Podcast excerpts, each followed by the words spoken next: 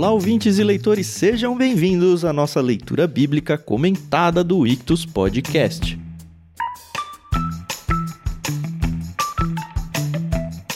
Eu sou Thiago André Monteiro, arroba Vulgutan, estou aqui com o Thiago Moreira e com a Carol Simão para a gente conversar sobre o capítulo 8 do livro de Lucas.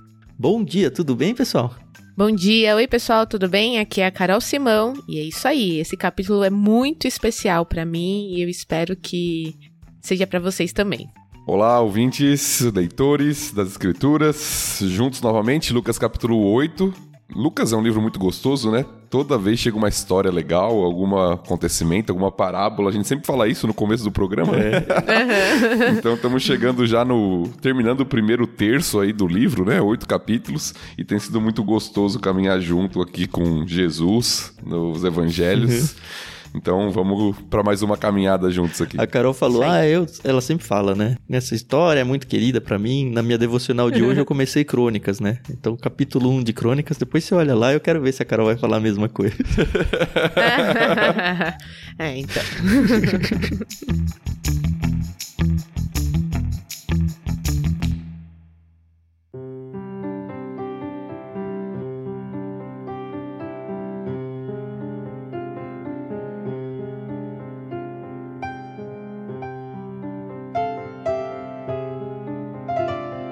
Muito bem, a gente estava numa discussão aqui antes de começar a gravação para decidir como seriam as quebras. É um texto que tem várias cenas, então a gente decidiu fazer seis quebras dentro desse programa.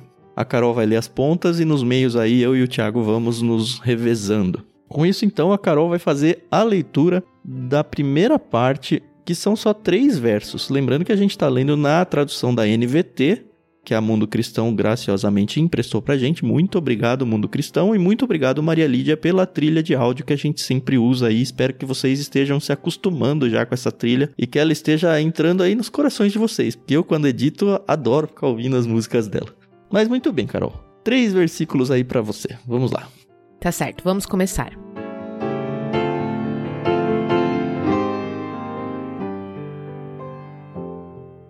Pouco tempo depois, Jesus começou a percorrer as cidades e os povoados vizinhos, anunciando as boas novas a respeito do reino de Deus. Iam com ele os doze e também algumas mulheres que tinham sido curadas de espíritos impuros e enfermidades. Entre elas estavam Maria Madalena, de quem ele havia expulsado sete demônios, Joana, esposa de Cusa, administrador de Herodes, Susana e muitas outras que contribuíam com seus próprios recursos para o sustento de Jesus e seus discípulos.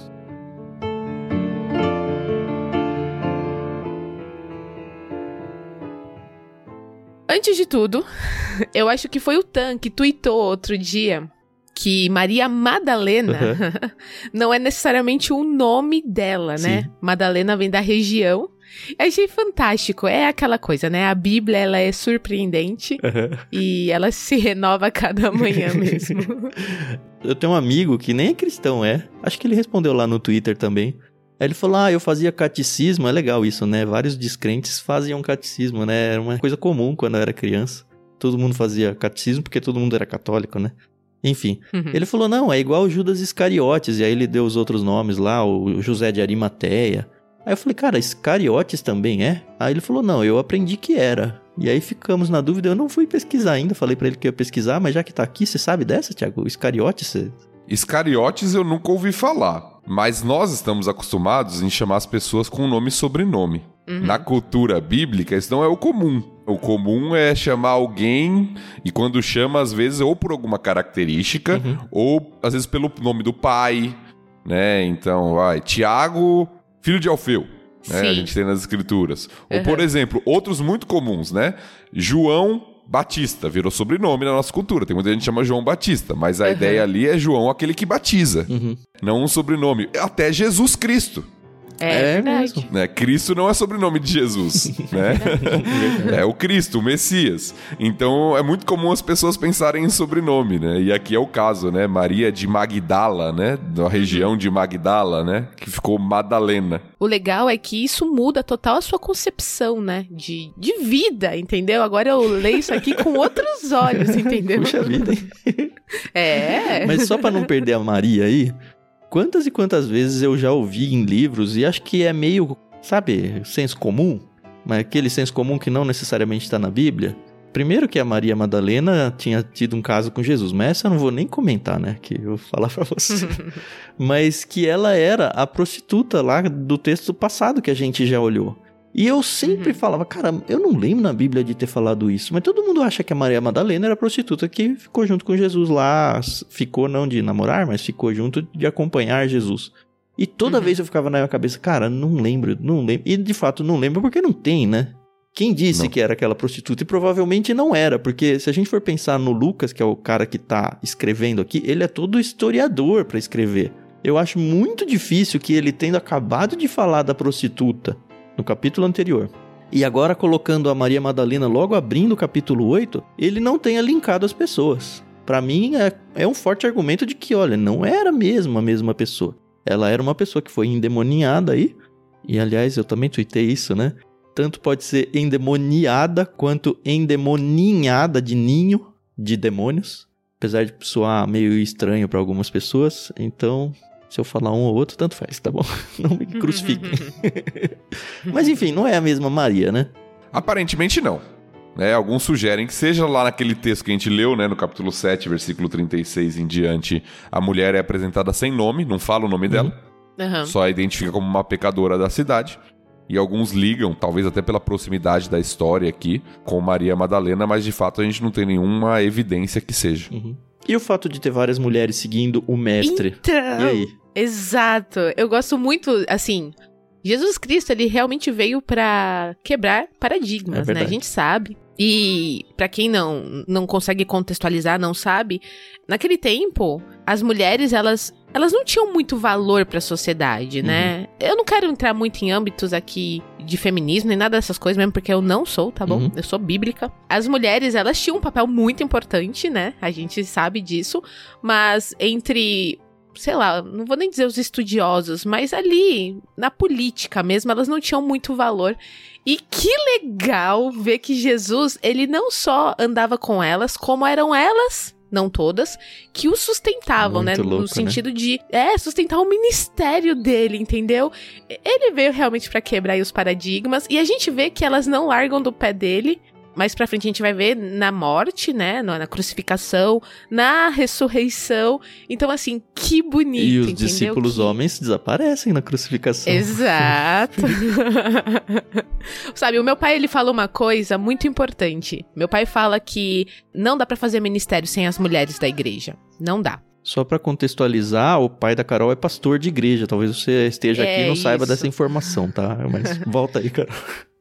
É, exatamente. Meu pai, ele é pastor já há mais de 30 anos e ele fala que, assim, toda vez que precisou fazer qualquer coisa na igreja, construção, mudança de, de cadeiras, de piso, qualquer coisa, é só chamar as mulheres chama as mulheres que elas não vão resolver, mas elas vão ajudar bastante. e realmente, eu vejo isso desde pequena, eu sempre vi as mulheres muito envolvidas. Pelo menos na minha igreja, elas sempre estão muito envolvidas e é batata. Precisou de alguma coisa, chama as mulheres.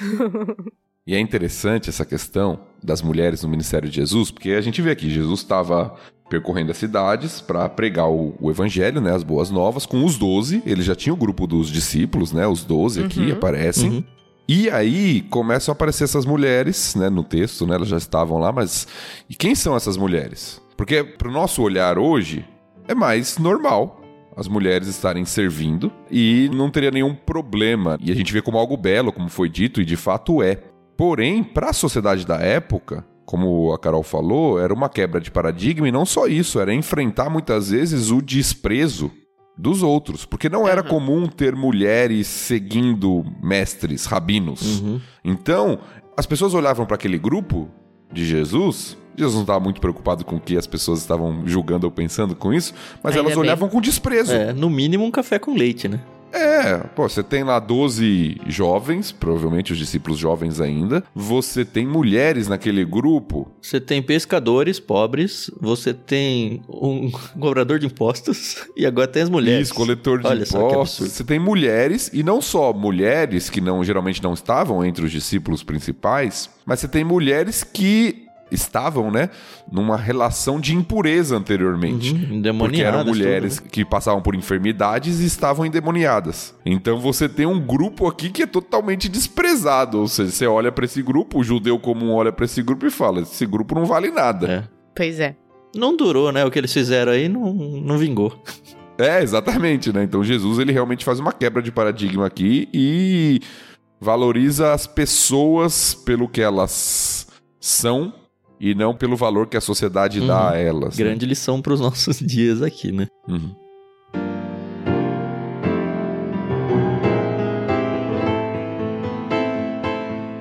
Muito bem, mais alguma coisa nesse trecho? Que eu tô tenso porque o texto é longo. Não, por mim. Só uma curiosidade, é interessante ver que nós temos aqui uma mulher, Joana, que era a esposa de um administrador de Herodes, né? Alguém de uma família importante, funcionária real ali, né? Então nós temos pessoas, até por isso, ajudavam com o sustento, como foi dito, né? Pessoas de posses também ajudando ali o ministério de Jesus, né?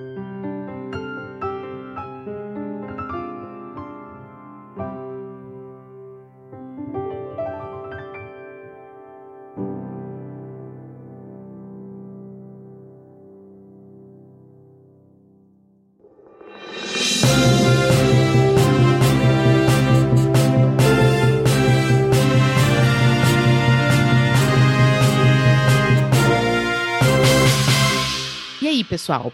A gente tá pedindo aqui uma licencinha pra vocês pra gente falar de uma nova programação do Clube Ictus. A gente pode dizer assim, então?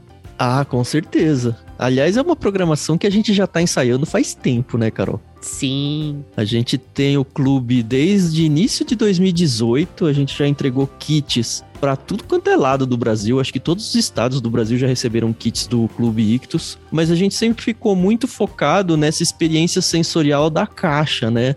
Uhum. A gente até teve alguns ensaios com diários de leitura e tudo em formatos de podcast, mas isso incomodava um pouco a gente e a gente estava, na verdade, tentando bolar alguma coisa diferente e principalmente alguma coisa virtual e muito mais inclusiva do que a necessidade de ter que assinar um plano de assinaturas. Foi mais ou menos por aí que surgiu a ideia, né? Exatamente. Então a gente vai apresentar pra galera a Ictus Experience. E tirando o nome gringo, a experiência vai ser bem brasileira, né? É isso aí, nome grego com inglês, né? Aqui no Brasil. Pois é. Mas é isso aí, é um nome bonitinho, Ictus Experience, porque é isso que é, né? Uma grande experiência literária, uma jornada literária, a gente tá usando bastante essa palavra também, que a gente tá Uhum. querendo promover agora no mês de julho, mês de férias. E acho que, antes de tudo, a gente tem que dizer que é uma experiência de graça, né? Você não precisa ser Isso. assinante do plano, nem nada do tipo. É uma experiência que a gente quer realmente incluir todo mundo que gosta de ler e quer se aproximar da gente do Ictus para participar.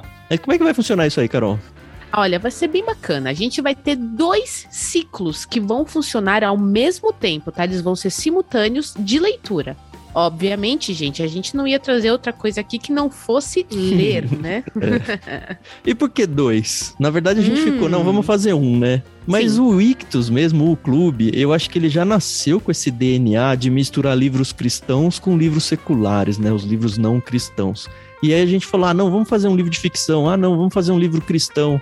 E aí veio a pergunta natural, né? Por que não os dois? Então a gente decidiu fazer dois livros. A gente vai ter um ciclo de leitura de um livro cristão e um ciclo de leitura de um livro secular. Mas aí veio a dúvida, né? Que livro, né? Que a gente olha pra Hum. trás, vê tudo que a gente já mandou no Ictus e fala, e agora? O que, que eu Pois vou é. escolher? A verdade é que a gente é guloso, né? E a gente quer que o pessoal tenha aí opções. Mas, como nós somos bonzinhos, né, Tan? Uhum. A gente vai deixar a galera escolher o livro que vai querer ler com a gente. Isso mesmo, a gente vai deixar então dentro do nosso canal no Telegram para você participar também é de graça, basta acessar t.me barra Clube Ictus. E durante essa semana, do dia 20 de junho até o dia 24 ao meio-dia, tem duas enquetes abertas lá no Telegram com a lista dos livros que vão fazer parte da Ictus Experience. Então, uma lista de livros cristãos e outra lista de livros seculares. E aí você pode votar em qualquer uma das duas. Na verdade, você pode votar nas duas. Sim. O nosso convite é para que você participe de pelo menos uma das duas experiências. Se você quiser participar das duas, melhor ainda. Olha que legal, dentro da experiência a gente vai ter um cronograma de leitura, obviamente, né? Porque a gente não quer nada bagunçado e a gente quer uhum. orientar tanto vocês quanto nós, porque nós também vamos ler os livros. Nós vamos ter encontros semanais com a minha pessoa e a pessoa do Tan. Oh. É, isso aí deve valer alguma coisa, né, Tan?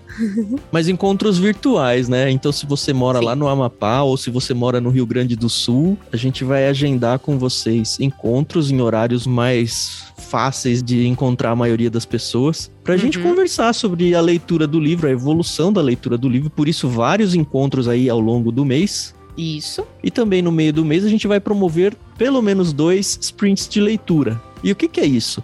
É um tempo que você pode parar com a gente para ficar lendo junto com a gente. Para você que não tem muito o hábito de leitura desenvolvido, talvez seja a oportunidade para que você realmente pare junto com a gente. A gente vai ficar lendo, vocês ficam lendo e aí aos pouquinhos a gente vai se acostumando com a leitura. Mas para mim, a cereja do bolo, Tan, vai ser o que a gente vai promover lá no finalzinho, quando acabar o cronograma de leitura, quando a gente já tiver se reunido com os sprints de leitura, porque a gente vai ter uma gravação de um podcast encerrando toda essa experiência. E olha que bacana, as pessoas elas vão conseguir ouvir o momento em que nós gravarmos o epílogo, que é o episódio final dessa experiência. Vai ser um para cada livro, né, Carol? Opa! Quem sabe aí, né? Rola aí mais de duas, não sei. Eu tô falando demais, talvez. e lembrando que estuda de graça, hein, galera? Então o que, que você tem que fazer? Só entrar no nosso Telegram, votar no seu livro favorito. Se você é daqueles desesperados que, ai meu Deus, eu preciso que esse livro ganhe, por que não trazer muita gente para votar também e ler junto? e simplesmente uhum. participar. A gente vai aos poucos lançando para vocês os detalhamentos sobre o projeto lá no nosso canal no Telegram. E só isso. É só ter vontade de participar com a gente e vamos lá. Isso aí. Então, como a gente já falou no início, é uma jornada literária gratuita, é uma experiência que o Clube Ictus está trazendo e a gente espera demais que vocês participem, que vocês convidem seus amigos, que vocês divulguem e venham aproveitar aqui, vem pro abraço, né? A gente está aqui esperando vocês muito ansiosos. A gente tem preparado esse projeto com muito carinho, pensado em cada livro para colocar lá dentro porque a gente quer realmente aí que o negócio ele flua, mas que principalmente a boa literatura chegue até você. E que livros será que estão nessas listas de escolha aí, hein, Carol? Acho que você vai ter que ir lá no t.me barra Clube Ictus para descobrir, hein? Exatamente. Legal, então aproveite essa primeira Ictus Experience, não perca mesmo essa oportunidade. A gente começa as votações agora, dia 20 de junho. O primeiro dia do cronograma de leitura vai ser dia 1 de julho e o plano é que a gente passe o mês todo lendo com vocês dois livros, um cristão e um não cristão. E acho que é isso, né? A gente já ocupou muito tempo dos ouvidos de vocês. Podem voltar agora ao episódio que vocês estavam ouvindo. Mas não se esqueçam: Telegram do Clube Ictus e tragam seus amigos. Até mais. Valeu, pessoal.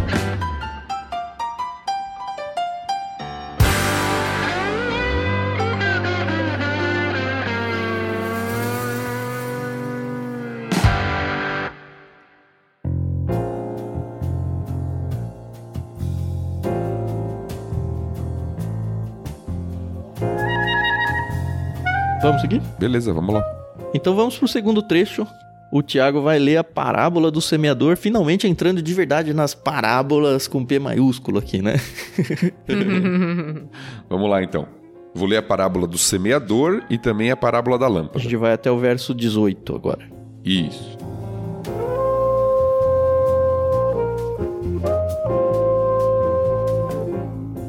Certo dia, uma grande multidão, vinda de várias cidades, juntou-se para ouvir Jesus.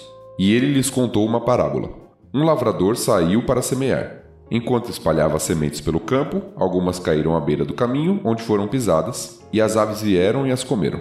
Outras caíram entre as pedras e começaram a crescer, mas as plantas logo murcharam por falta de umidade.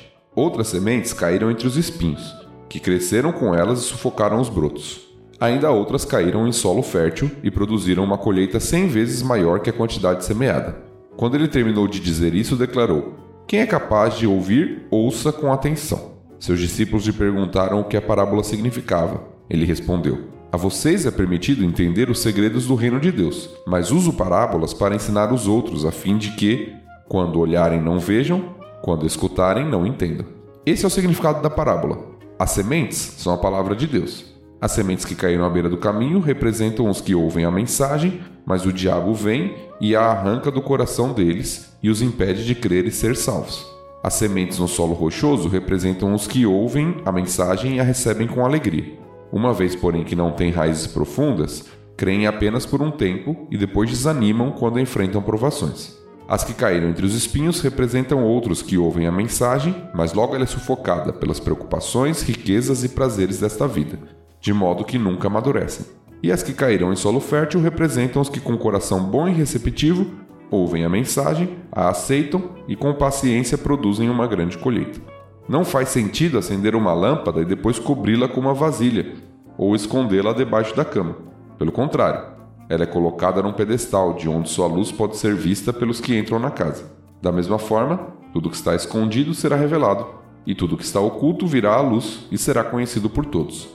Portanto, ouçam com atenção, pois ao que tem, mais lhe será dado, mas do que não tem, até o que pensa ter lhe será tomado.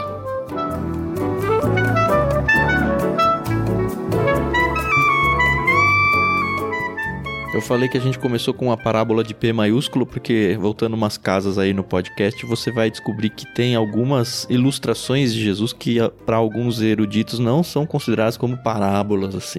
São as parábolas clássicas, né? Essa acho que é a primeira parábola clássica. E Lucas é o livro principal evangelho, né? Das parábolas. Ele é muito conhecido porque a maior coleção de parábolas está realmente em Lucas. Uhum. É, e algumas famosas que a gente conhece bem, como Filho Pródigo, Samaritano, só se encontram em Lucas. Uhum. Né? É. E posso falar uma coisa? Como a sua cabeça explode quando você entende a parábola. Essa, eu lembro, eu lembro muito nitidamente quando eu entendi essa parábola. Mas essa Jesus explicou, Carol. Mas aquela coisa, né? Você vai crescendo, você vai amadurecendo na fé. E aí eu lembro, eu falei, nossa, ele tá falando aí dos ouvintes, né? Das pessoas que.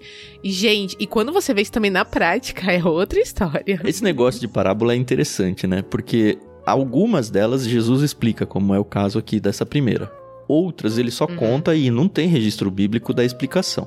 Óbvio que a gente acaba conseguindo entender por contexto e tal. Mas numa primeira leitura, assim, a primeira vez que eu fui ler essas parábolas na Bíblia, eu tenho muito claro na minha cabeça. A gente não entende de cara, assim. É um negócio que você lê a história, talvez você até tire um princípio ou outro, mas o real significado não é tão óbvio. Só que quando Jesus explica, você fala: "Ah, óbvio". é interessante como, como precisa dessa nisso? explicação. Exatamente, como que eu nunca pensei nisso? E eu acho que conforme a gente vai crescendo e lendo, e relendo e estudando a Bíblia, a gente meio que perde essa noção. Mas a gente não pode esquecer que, principalmente o povo brasileiro aqui, ele tem um problema muito difícil, muito complicado de interpretação de texto, de não saber ler mesmo, não de saber ler de formar as palavras, mas de ler e não entender, não compreender aquilo que está sendo explicado. Uhum. Acredito que na época não fosse tão assim, até porque muitas das parábolas o alvo eram os mestres da lei, né? Então supõe-se que eles sabiam interpretar textos. É, e, e tem uma outra questão sobre parábola, Tan. Tem até essa discussão que você falou, né? O que é parábola e o que não é. Porque a palavra em si, parábola, uhum. significa simplesmente ilustração. Sim.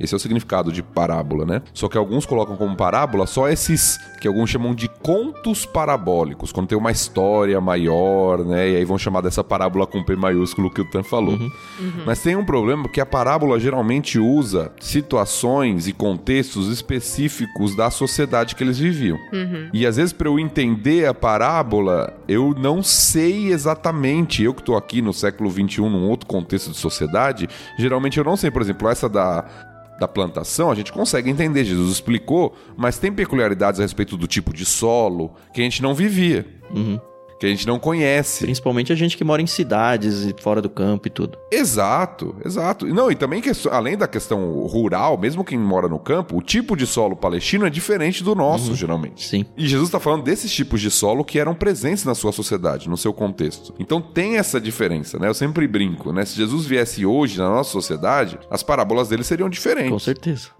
Ele ia falar que eis que o trabalhador saiu para pegar o metrô e Sim. aconteceu alguma coisa, entendeu? Porque ele uhum. usava situações cotidianas do seu dia a dia para contar a história e o povo entendia. Eu acho que nem ex ele ia falar, né? Ele ia falar, e aí galera, o que aconteceu?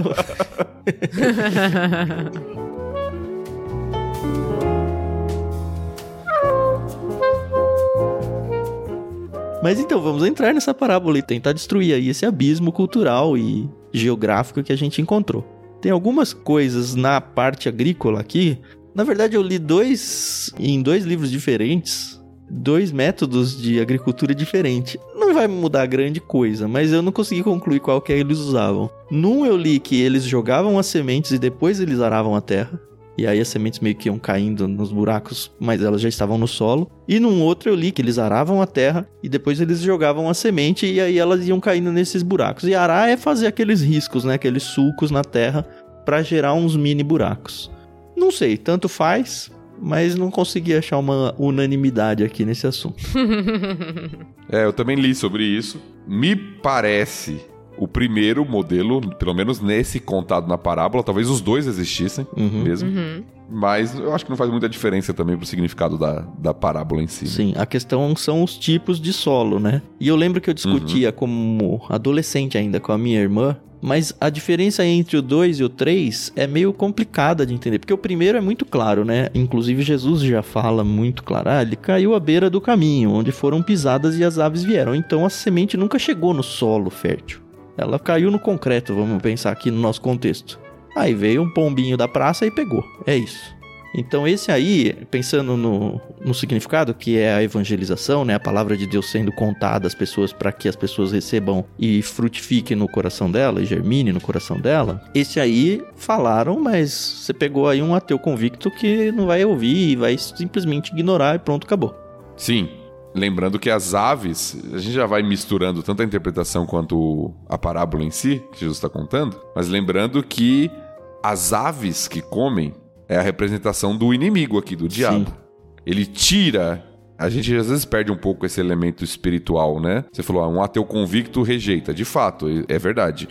Mas rejeita por quê? Isso, isso. O que o texto está mostrando é porque, né, lá na interpretação do versículo 12, o diabo vem e arranca do coração deles e os impede de crer.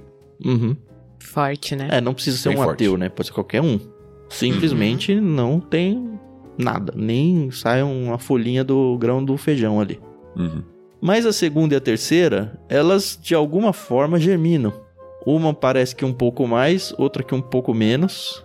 E aí a dúvida que a gente tinha na época, e eu acredito realmente que essa dúvida permanece em muita gente, é mas então essa pessoa foi salva e perdeu a salvação? Ou pelo menos a segunda, porque germinou um pouco mais, sabe? A primeira, nossa, fui na igreja ali, visitei, cara, fui impactado, mas só emocionalmente ali. De verdade não aconteceu nada comigo. Eu olhei para um espelho, como diz a ilustração lá em Tiago, e saí, agora não tô mais vendo a imagem do espelho e então já esqueci e segue a vida. Eu acho que é, essa segunda é bem isso mesmo. Inclusive a interpretação que Jesus dá, né? As sementes do solo rochoso. O solo rochoso é como se tivesse uma camada de terra, mas embaixo tivesse uma rocha. Ou uma uhum. rocha, ou cascalho, alguma coisa que não vai deixar a raiz entrar, porque não tem solo ali para entrar. Esse é o contexto é isso mesmo. E esse tipo de solo era comum na Palestina. Isso ainda é, né? aparentemente, é, aparentemente era um terreno bom, mas tinha uma camada de pedra que impedia a raiz de se aprofundar. Então germina, mas morre rapidão, porque o sol chega e seca e acabou. Então essas pessoas são aquelas que, nossa, eu ouvi aqui, ó. As sementes do solo rochoso no 13, os que ouvem a mensagem recebem com alegria, sair impactado ali do evangelismo, outra igreja, ou seja lá onde a pessoa ouviu. Uma vez, porém, que não tem raiz profunda, creem apenas por um tempo e depois desanimam. Então, é, essa pessoa não experimentou uma conversão. Isso para mim é bem claro. Lembrando que conversão é só pensar na palavra, né? Que você tá indo para lá, você fez uma conversão, pensando no carro, e voltou, mudou de direção. Isso aí, espiritualmente falando, você mudar de direção na sua vida, nas suas crenças, em tudo. Isso claramente não aconteceu com a segunda. E lembrando aqui que pelo texto, elas desanimam quando enfrentam provações. Uhum.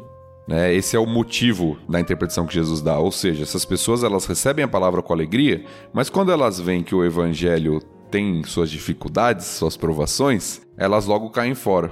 E eu também entendo, assim como o Tan está dando a interpretação dele, que a parábola não está falando de pessoas convertidas, mas de pessoas que de alguma forma se interessaram ao ouvir a mensagem, mas quando viram que não era aquilo que o coração delas queria, elas saíram fora. Então nunca foram de fato pessoas que conheceram o evangelho.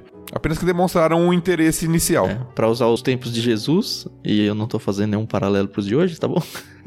é a pessoa que foi atrás de Jesus por causa dos milagres só. Opa, só tem benefício esse negócio aí. É interessante que a gente vê, principalmente nas cartas de Paulo, essa questão do evangelismo, onde ele fala: olha, pensa bem se você quer se converter mesmo, porque o fardo não é fácil, não. Assim, não é assim, leve, é né? difícil a coisa. Ser cristão e na nossa sociedade, ser cristão, se posicionar e viver uma vida realmente séria dentro do cristianismo tem sido cada vez mais difícil. Então, o peso diante da sociedade é difícil. A questão é que a gente olha para o todo e fala: não, não tenho nem dúvida, é claro que eu vou ser cristão. Essa que é uma conversão real mesmo. Mas e o terceiro solo, que é onde dá tilt na cabeça de muita gente, né? Porque enquanto a gente vê as pedras, o solo rochoso, como uma provação, uma dificuldade para que germine a planta, que é a dificuldade que tira a pessoa de seguir um caminho de conversão, no terceiro eles caem entre espinhos que crescem com elas e sufocam os brotos. Você vê que já tem broto, aqui já tem um negócio um pouco mais parrudo. E aí a explicação de Jesus no 14, né? As que caíram entre os espinhos representam outros que ouvem a mensagem. Esse ouvem parece que é um ouvem, considerem um pouco mais forte aí, mas logo ela é sufocada pelas preocupações, riquezas e prazeres dessa vida de modo que nunca amadurecem. O que eu entendo hoje? O cristianismo, a sua fé, concorre com outras coisas da vida do mesmo jeito que uma planta, uma erva daninha, concorre pelos nutrientes da planta que foi plantada. E aí o nutriente tem que decidir, eu vou para erva daninha ou eu vou para outra, porque se eu não vou para outra que foi plantada, ela vai morrer. E é o que parece ser a situação das pessoas. Não, eu sou muito rico, ah, eu tenho um cargo importante na minha empresa e isso ofende a Deus. Ah, eu não posso abandonar isso, eu gosto de fazer tal coisa que eu sei que Cristo é contra e eu não vou abandonar. E aí, deliberadamente, a pessoa decide que não, eu não quero esse evangelho, eu quero seguir com a minha vida porque entenda que isso aqui não são os problemas da vida, que é o 2. São as decisões deliberadas da vida, eu entendo aí. E nesse meio a gente vê, e eu falo a gente porque eu vi muitos casos isso dentro das nossas igrejas, pessoas que passaram anos, cresceram dentro da igreja, e aí quando chega uma situação mais conflituosa para a vida da pessoa, no sentido de que agora eu tenho que tomar uma decisão grande na minha vida, ela não decide por Cristo. E aí fica a dúvida: ela era salva e desistiu, apostatou, ou nunca foi? Queria ouvir um pouquinho de vocês dois aí. Eu já ouvi falar que existe a diferença entre a pessoa convertida e a pessoa convencida. Essa é uma boa. Então, eu sempre penso assim, que realmente eu acredito que a pessoa, ela ouve ela sabe daquilo, mas ela não foi convertida, ela só foi convencida. E em algum momento isso traz dúvidas ao coração dela. Mas a gente convertido tem dúvidas de vez em quando. Eu pelo menos sim, tenho. Sim, sim. Eu também. Então, mas aí essa é a diferença entre ser convencido e ser convertido, entendeu? Uhum. Pelo menos o que me conforta quando eu vejo pessoas que sai da presença de Deus, né? Sai da comunhão da igreja, dos irmãos, enfim. Eu falo, não, essa pessoa, ela. Ai. Difícil, né? Julgar é, a situação. Eu não gosto de. Quando eu vejo uma pessoa assim. A gente fala, né, se desviando da nossa fé, né, da nossa crença, eu não, não gosto de pensar que essa pessoa nunca acreditou naquilo que ela ouviu. Eu não gosto de pensar nisso. Graças a Deus eu não sou Deus, entendeu? e aí, não é comigo que a pessoa tem que se entender. Não, e será que a gente não pode estar nesse meio aí? A gente só não chegou na época de realmente ter um conflito grande, uma decisão grande e, e por isso a gente não, não é convencido e é convertido? Como é que a gente tem paz com isso, sabe? Eu entendo que tem alguns indícios. É claro que o coração, de maneira plena, quem conhece é o Senhor. Mas nós temos alguns indícios bíblicos nos evangelhos, inclusive, acho que vamos passar por alguns aqui em Lucas ainda, que nos indicam que o salvo ele tem algumas marcas, algumas evidências. Uhum. São as famosas frutas das árvores aí que é os né? frutos. Né? E uma das marcas ou desses frutos que o Evangelho, o Novo Testamento, as Escrituras como todos nos apresentam, é a perseverança. Uhum. O salvo persevera. Porque sempre foi salvo. Exato. Uhum. Isso para mim é muito claro. E eu não estou dizendo com isso que não pode ter casos de pessoas que vivem momentos de fraqueza na fé e se afastam, né? Eu, uhum. eu acho que isso existe, né? Nós temos indícios disso. Mas o, o que as escrituras nos apresentam é que o salvo é alguém que nas provações permanece, uhum. nas lutas persevera. Porque a erva daninha vai ter sempre, né? A vai. questão é que a planta vai ganhar da erva daninha nessa batalha por nutrientes. Exatamente. Então, para mim, a ilustração, e lembre-se, nós estamos numa parábola, é uma ilustração. A gente não pode pegar cada elemento e achar que todo elemento tem uma realidade por trás. Tipo, ah, o espinho representa isso. Jesus, ele interpreta que é a parábola, a gente não deve ir além do que Jesus interpreta. Uhum. Então, eu creio que Jesus, nos primeiros três tipos, não está apresentando pessoas convertidas. Tá. Está apresentando pessoas que tiveram vivência, as duas pelo menos, de alguma forma com a mensagem e até acharam atrativo em algum momento, mas que não foram realmente transformadas e tiveram os frutos produzidos que a quarta vai ter. E no terceiro uhum. caso aí, alguém que pode ter passado anos ali dentro de uma igreja local e realmente acreditado, Sim. não convertidamente falando, que não, eu creio nesse Jesus aí, mas na verdade nunca demonstrou frutos. É, eu vou por aí também.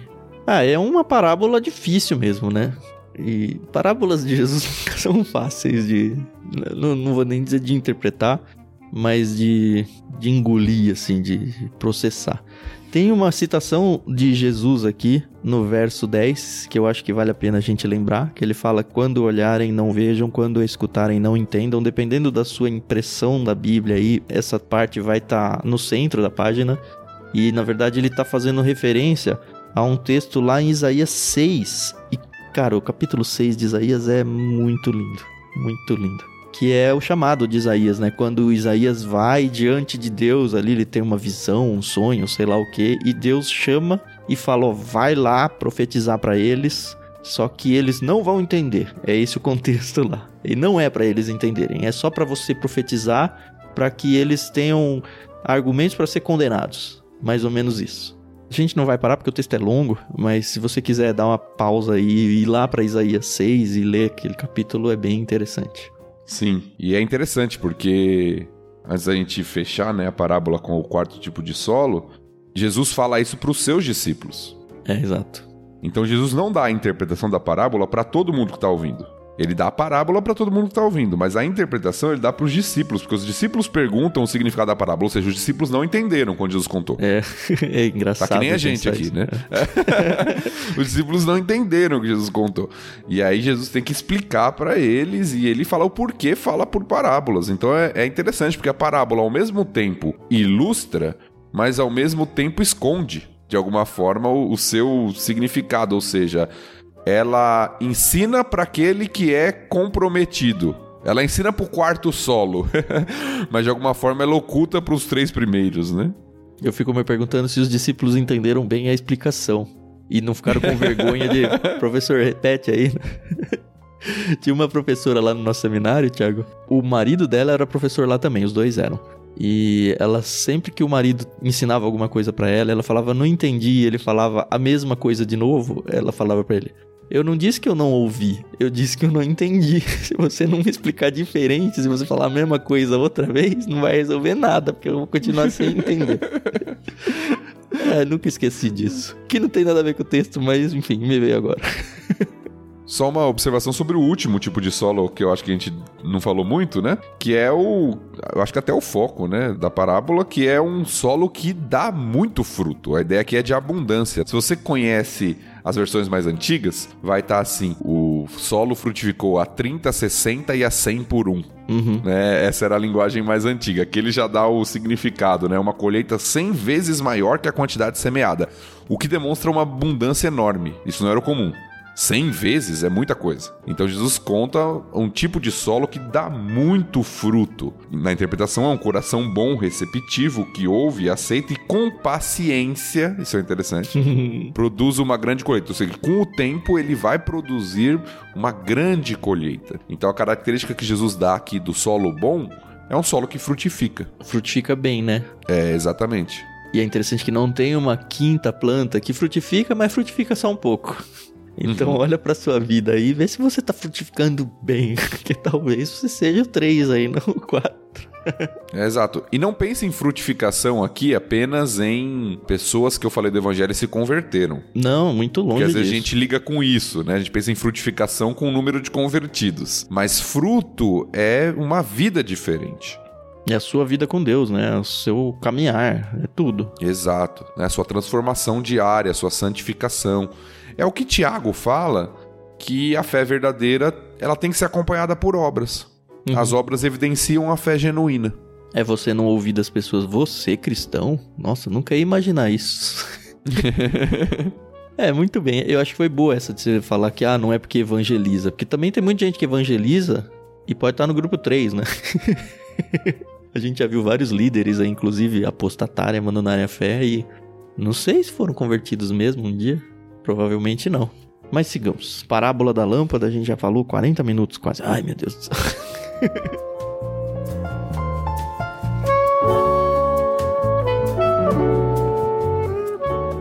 Parábola da lâmpada é mais curtinha e ela é meio que uma conclusão disso daí, né? Lembrando que lâmpada na época não era nossa que você rosqueia ali e vai ali no interruptor acender a luz, né? É uma lâmpada do Aladim, vai, você põe um azeite.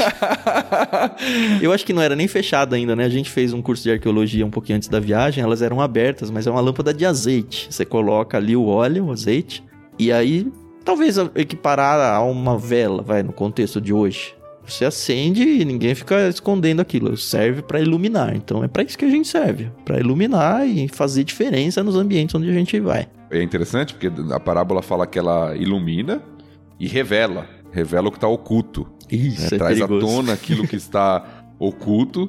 Sim, é interessante porque pelo que foi dito na parábola anterior, eu acho que aquilo que traz luz, aquilo que revela, geralmente é é a palavra Uhum. que está em destaque no texto anterior, a semente é a palavra, e o que a parábola produz naquele que recebe, que foi o quarto solo. Então é interessante, é uma outra parábola, como o Tan falou, né, com um tom de conclusão, e que termina justamente com essa exortação, né? Cuidado, porque o que tem, mais lhe será dado, mas o que não tem, até o que pensa ter, lhe será tomado. Eu acho que realmente está fechando a ideia da parábola anterior. Ou seja, que tipo de pessoa você é? Que tipo de solo você é? Uhum. Você recebeu a luz da palavra e o que, que você está fazendo com isso? Você está escondendo ou você está iluminando? Esse verso aí, o 18, ouçam com atenção, pois o que tem mais lhe será dado e o que não tem, até o que pensa ter lhe será tomado. Para mim sempre foi muito confuso, muito mesmo. Mas nos estudos que eu fiz, um dos lugares que eu li me levou para Provérbios 9:9, que eu vou compartilhar com vocês agora. Lá diz o seguinte: Instrua o sábio e ele crescerá na sabedoria. Ensine o justo e ele aprenderá ainda mais.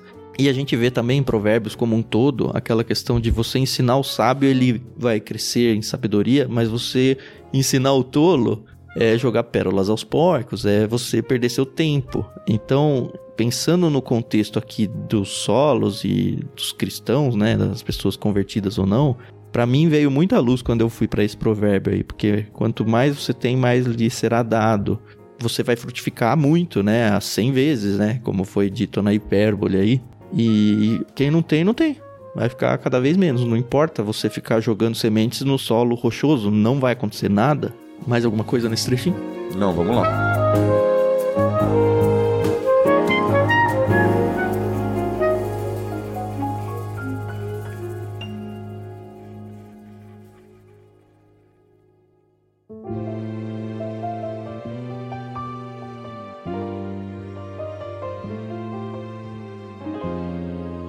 Então sigamos aqui, eu vou fazer a leitura, a grande leitura dos próximos três versos, do 19 ao 21.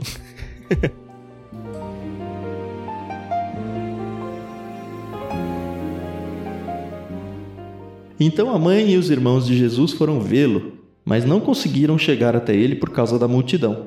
Alguém disse a Jesus: Sua mãe e seus irmãos estão lá fora e querem vê-lo. Jesus respondeu: Minha mãe e meus irmãos são aqueles que ouvem a palavra de Deus e a praticam.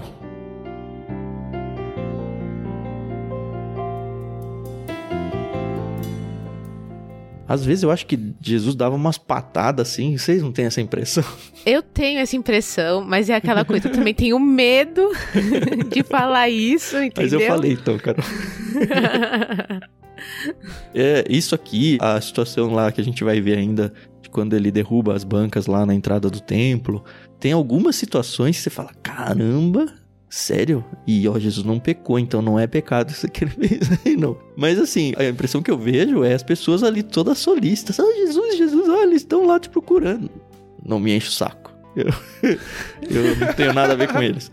A primeira leitura é essa, mas eu tô falando isso e rindo, porque não é exatamente isso, tá? O que ele tá tentando uhum. aqui é aproveitando, e ele aproveitava tudo quanto era contexto e situação para ensinar, né? É impressionante. Ele tava colocando a prioridade das coisas para as pessoas entenderem aqui. Ele falou: olha, tudo bem, eles são os meus familiares, mas a minha missão é maior do que os meus familiares. É mais importante eu estar aqui com vocês do que eu atender os meus familiares.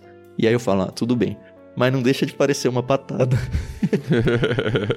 é, eu acho que a grande questão aqui, né? Jesus, ele faz isso algumas vezes, o que é extremamente radical, até para os dias de hoje. Tem gente que tem muita dificuldade em entender isso.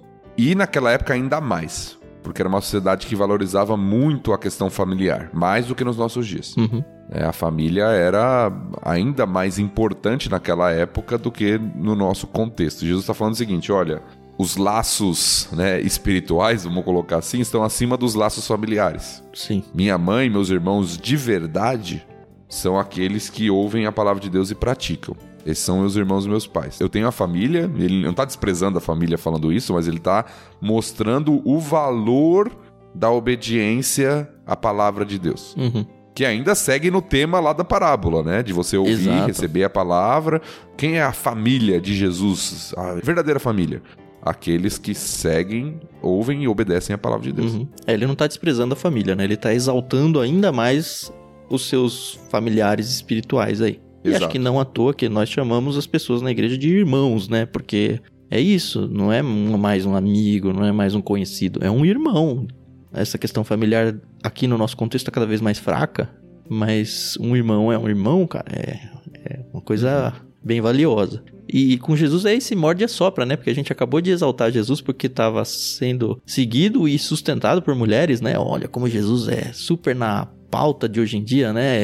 Ele tá na agenda dos dias atuais. E aí ele vem com uma dessa para falar: "Não me ponha na sua agenda. Eu sou Jesus, eu tenho a minha própria agenda."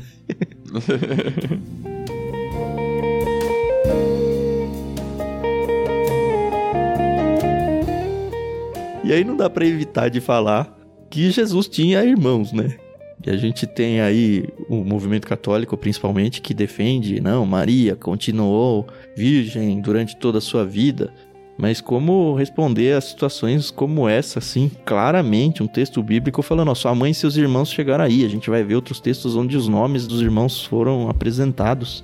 Teve até um lugar, não sei se foi na Bíblia de estudo aqui, que deu o nome dos irmãos. Foi aí mesmo. Tiago, José, Judas e Simão além de mulheres, né, que não são citadas. Então, aparentemente, a Maria teve relações com o José e teve filhos, né?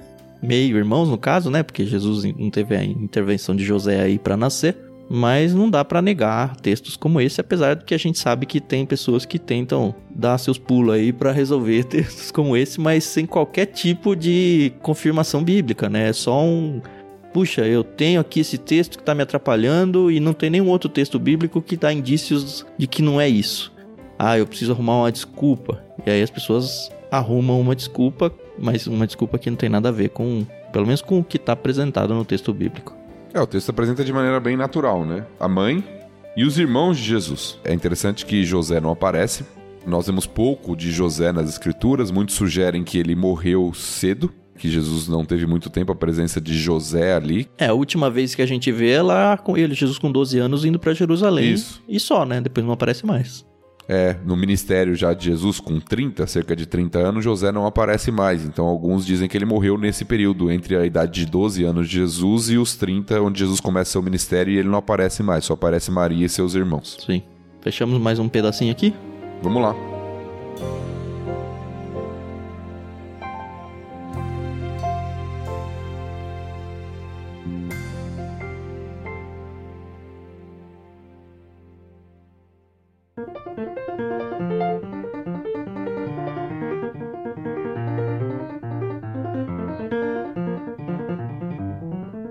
Agora é Tiago Moreira e depois eu de novo, é isso, né? Isso. O Tiago vai ler até o verso 25.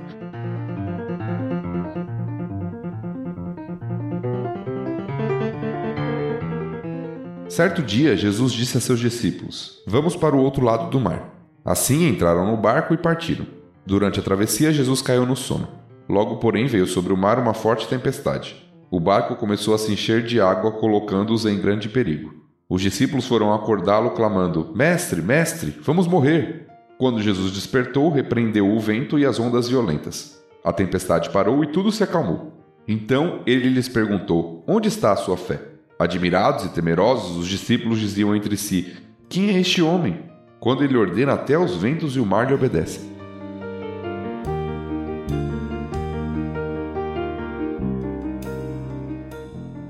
E se você tava com saudade, já fazia tempo que Jesus não fazia um grande milagre, né? Tá aí, né? Que coisa muito louca isso, que coisa. É assim, para mim comparável ao que Deus fez quando Moisés abriu o mar, chegar e fazer Parou. Vocês acham que todos os milagres de Jesus estão na Bíblia? Não, eu não só não acho, como eu tenho certeza que não estão. João, acho que termina o livro dele falando isso, né, Tiago? Isso, João fala que ele selecionou alguns sinais para que as pessoas crescem que Jesus é o Cristo. Então, ele fala: "Estes foram registrados. Se eu fosse contar, não caberiam em livros". Ele usa uma hipérbole, né? Sim. Então eu creio que não. Eu creio que são selecionados de acordo com o propósito do autor, inspirado pelo Espírito Santo, para nos trazer aqui. Tanto é que a gente tem milagres que são contados em alguns evangelhos e em outros não. Uhum. Você vê isso pela própria diversidade que há nos quatro evangelhos, né? A seleção de vou contar isso ou não vou contar aquilo, né? Sim. Agora, Carol, você que dá aula para criança aí na escola bíblica, você já contou essa história várias vezes, né? Jesus acalmando o mar? Ah, sim, de uma maneira muito bonitinha, inclusive. é aquilo, né? A gente acaba tendo que dar uma romantizada nas histórias, até para as crianças entenderem, né? Então a gente fala, ó, tava ali, Jesus dormiu e começou, né, a, a situação ficou feia. É, é engraçado ver as crianças. Eu não sei se elas entendem assim. Eu não entendia na totalidade quando eu era pequena. Até porque mas... você não tinha lancha, né, Carol, pra sair assim no mar. Ainda não, né? Né? Nem sei se um dia terei. Mas assim, a situação de mar é muito perigosa. A gente tá aqui no Mar da Galileia, né? Que é um grande lago. Pensando, só pra gente contextualizar o local, ele era cercado por montanhas de todos os lados e era muito, muito, mas muito comum virar o tempo do nada, assim. Os pescadores estavam acostumados com viradas de tempo. E parece que foi tão grande a coisa que mesmo pescadores acostumados falaram: "Ih, agora foi muito mais do que a gente está acostumado, a gente vai morrer". É muito intensa a coisa, não é uma marolinha, né? Eu acho que tem mais uma, um agravante no entendimento, assim, quando a gente vai explicar essa parábola. A gente, quando pensa no mar da Galileia, o pessoal fala mar, às vezes fala lago, entendeu? E na nossa cabeça, vocês não, né? Que vocês já foram para lá. Mas na minha cabeça, é muito difícil entender que. Caramba, como de repente um lago tava ali e de repente virou uma tempestade e tal. Eu sei, não dá pra ver, é grande pra caramba, tá, tá, mas esteja na minha mente, na mente dos ouvintes que não tiveram no experiência. No nosso contexto, geralmente lago é algo pequenininho, né? A gente, ó, só pra vocês terem uma ideia, E a gente calmo. quando foi lá, a gente passeou de escuna, que é um motor empurrando em alta velocidade. Só pra atravessar de uma cidade a outra lá, a gente ficou o quê? Uns 40 minutos, Thiago? Mais ou Ah, menos? é. Teve Sim. uma hora, alguma coisa perto disso. Andando num barco a motor em alta velocidade nesse laguinho aí. E nenhum momento, a menos do desembarque e do embarque, a gente via a margem. Nenhum. Era realmente navegar no meio do mar. É muito, muito grande mesmo. E o que eu acho interessante do texto também, e você falou de Moisés abrindo o mar, mas uma passagem que me vem inevitavelmente à mente quando eu leio esse texto é Jonas. Ah, com certeza. Jonas no barco dormindo e uma grande tempestade do lado de fora. Uhum. E aqui Jesus está no barco dormindo e começa uma grande tempestade. O que pra mim é muito estranho, porque tudo bem, eles eram acostumados, mas se alguém aqui já viajou de barco, de navio, e não tá acostumado, qualquer ondulação, é difícil você pensar em alguém dormindo. Ah, era o normal pra eles, né? É, então, mas numa tempestade dessa, com a É. água entrando no barco, e não é Exato, um molhando, cruzeiro né? que o cara tá dentro É. do quarto dele, né? Tá bom, não é um cruzeiro, mas na minha cabeça sempre veio, sei lá, um barco pirata, onde tem a salinha lá no fim e você se recolhe.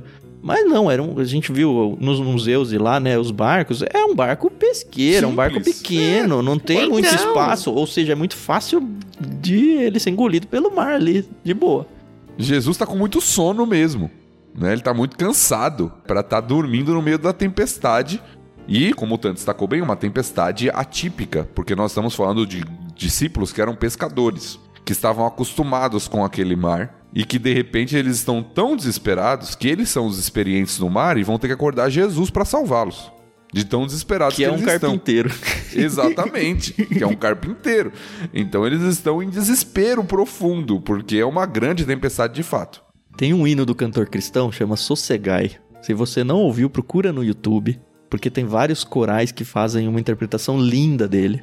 Inclusive, tem um CD que a Maria Lídia, nossa instrumentista aqui, gravou. Ela gravou com Lincoln Baena, clássicos do cantor cristão e alguns hinos. É muito lindo. Eu vou tentar colocar pra vocês um trechinho aí agora, tá bom? Pra vocês ouvirem e depois procurem o hino Sossegai e ouçam porque a letra é maravilhosa. Ela basicamente conta esse trecho da história e cara, me, me transporta aos céus toda vez que eu ouço esse hino.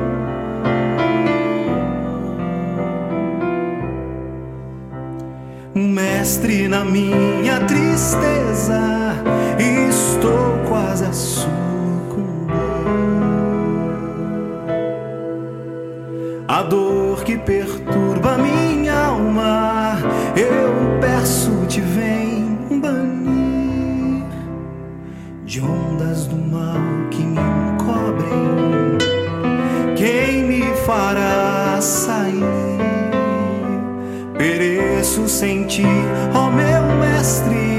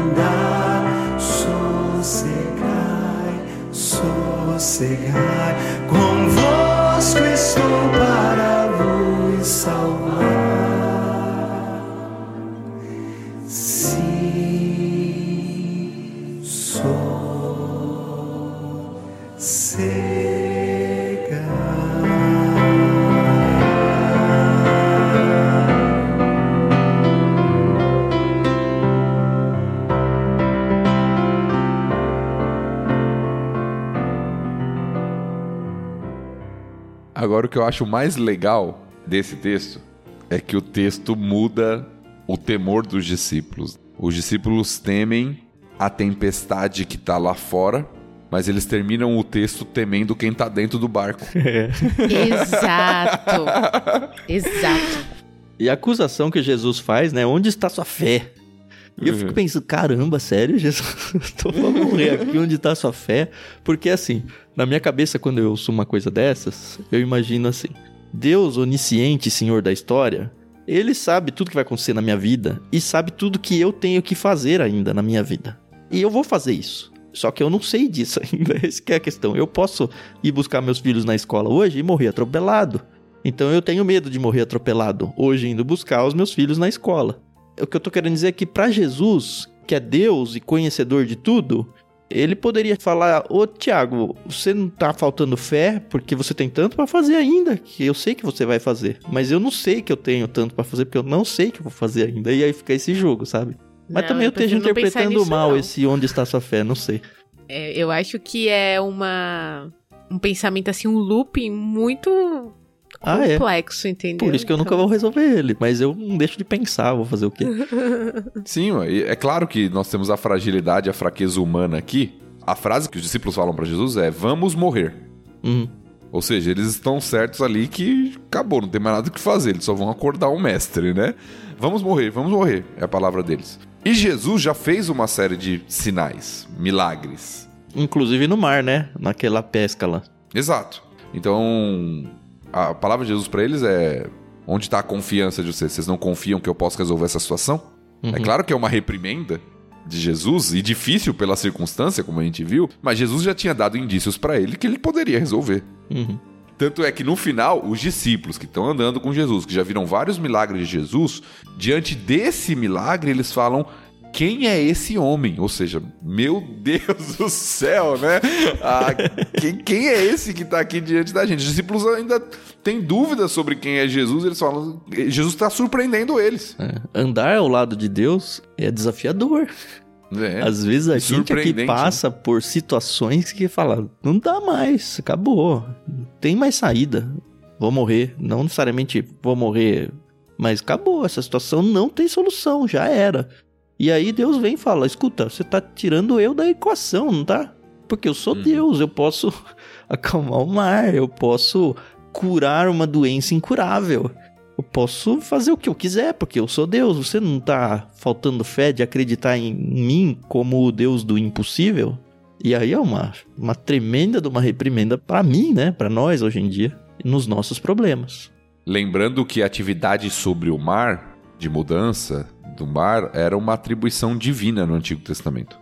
Então, na história de Jonas que nós comparamos, é Deus que acalma a tempestade quando Jonas é lançado no mar. Uhum. Então, inevitavelmente, os discípulos estão com essa pergunta falando: como um homem tem capacidade de fazer isso? Ele não pode ser um simples homem para fazer isso, entende? Sim. Ainda vamos ver o caminhar de Pedro nas águas, que também vai ser meio nesse nível, né? Beleza, vamos seguir? Vamos lá. Sim.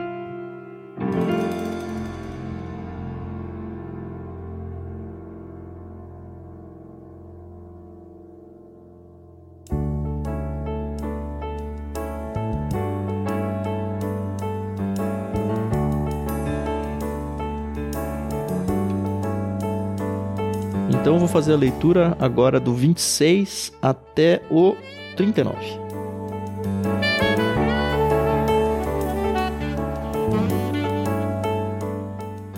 Então chegaram à região dos Gadarenos, no outro lado do mar da Galileia.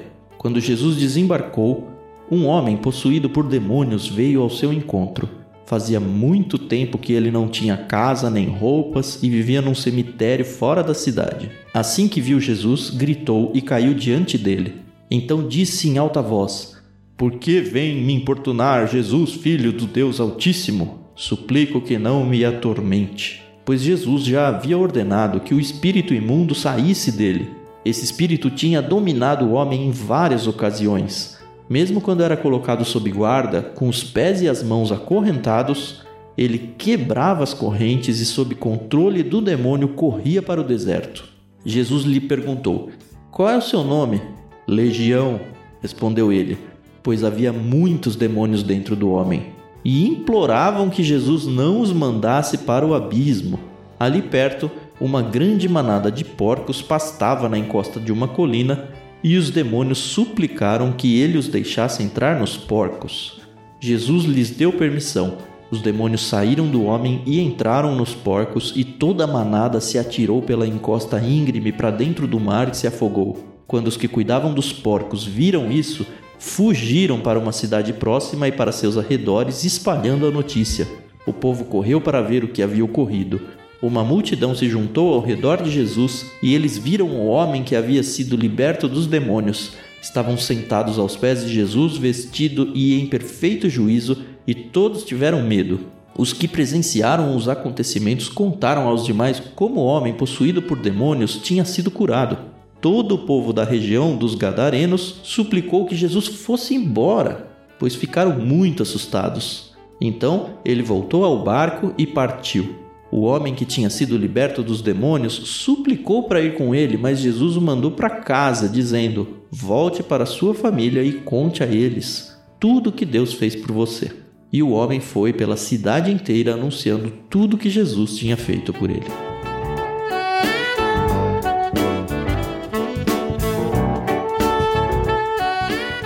Vou queimar a largada aqui, antes de vocês terem os seus comentários.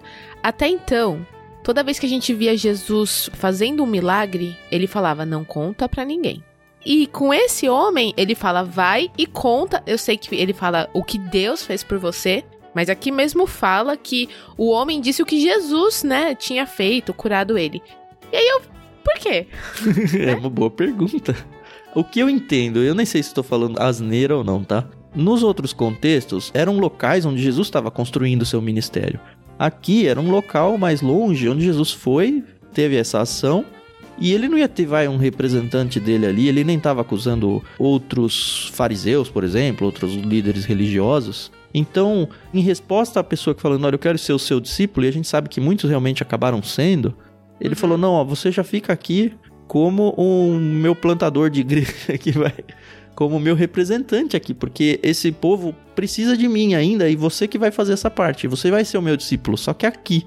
É como eu interpreto isso. É, muitos estudiosos também ligam a questão de ser um território gentílico, né? Sim. Um território não judeu. Sim. Então os judeus teriam, se a gente interpretar aquela questão do segredo, né, que a gente vê lá, principalmente no Evangelho de Marcos, mas já vimos aqui em Lucas também, de não contar para ninguém como o segredo messiânico que muitos colocam, ou seja, não conta para ninguém, para as pessoas não me confundirem com o tipo de messias que elas estão esperando ter, um messias político que vai iniciar uma revolta. Então não fica alimentando isso porque não sou esse tipo de messias. Aqui num território gentílico não tinha necessariamente essa expectativa. Né? Os judeus que estavam esperando o Messias, então eles não tinham muito essa expectativa. Então muitos sugerem que Jesus podia falar mais abertamente e anunciar mais abertamente, sem essa possível confusão do tipo de ministério que Jesus veio fazer. Uhum. É uma Ah, isso sugestão. Muda tudo. É, mas muda bastante, né? É, é uma sugestão, mas que faz sentido no contexto, né? Sim, sim, sim.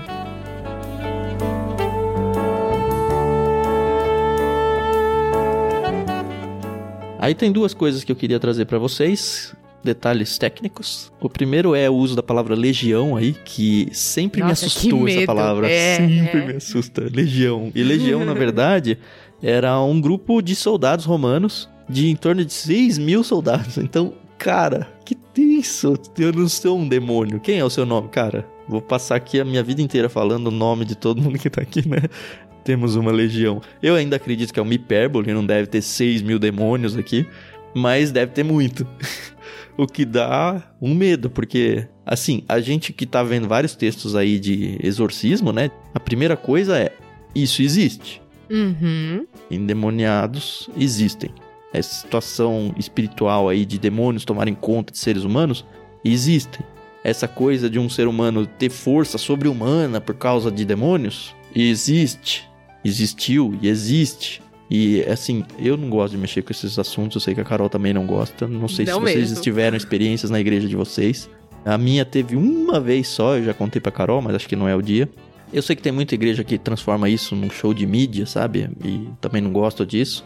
na questão de exaltar essa situação, mas não dá para negar que ela existe e que é alguma coisa muito triste, tanto para quem tá em volta quanto para os endemoniados, e que o poder de Cristo, o poder de Jesus, é totalmente possível para fazer isso. E o segundo detalhe técnico aqui que eu vejo é os demônios, apesar de ser uma legião, né, com muito medo de Jesus e pedindo para ele não os jogar antes da hora no abismo. E aí a palavra o abismo aí é o local como se fosse o inferno, vai? É uma palavra que se usa aí para o local de depósito dos demônios, sei lá. E eles querem. Ó, deixa a gente continuar aqui, por favor, Senhor Jesus. Você percebe um temor neles. Enquanto a legião traz temor para nós, Jesus não tá com medo aqui. Jesus tá falando, ó, você que tem que ter medo de mim, por favor, deixa eu ir lá nos porcos. Interessante que porcos são animais impuros para os judeus, né? E uhum. a impureza segue lá. Aliás, outra impureza. Nossa, tô falando tanto, daqui a pouco vocês pegam a palavra. outra impureza aqui é o cemitério, né? A gente tem aqui Jesus indo para um local impuro, que é o cemitério. Quem só entrasse no cemitério já se tornaria cerimonialmente impuro para muita coisa dentro da religião judaica. E o homem veio, e ele não veio para Jesus me ajuda, né? Os demônios que estavam comandando ele, né? Vieram para, olha, é muito impressionante. Porque vem me importunar Jesus, filho do Deus Altíssimo. Suplico que não me atormente. Demônios falando com Jesus. Eles sabem, né, quem é Jesus? Eles sabem. Como diz Tiago, até os demônios creem e tremem. é muito claro isso, né? Então é interessante, né? A gente já tocou nesse assunto em vários capítulos anteriores, mas o Tanto destacou bem. A questão da impureza está muito presente aqui. Uhum. E como Jesus vai mudando essas questões, né? Então, um homem que vivia em cemitério, que era um local impuro, espíritos imundos, os porcos, então tem todo um contexto de impureza aqui e Jesus resolve essa situação, né? Ele, ele cura, né? Ele retira a impureza do homem, né? ele se envolve nessa realidade, não deixa a pessoa do jeito que ela tá, mas transforma a realidade ali, né? Então é bem, bem interessante ver isso no texto também.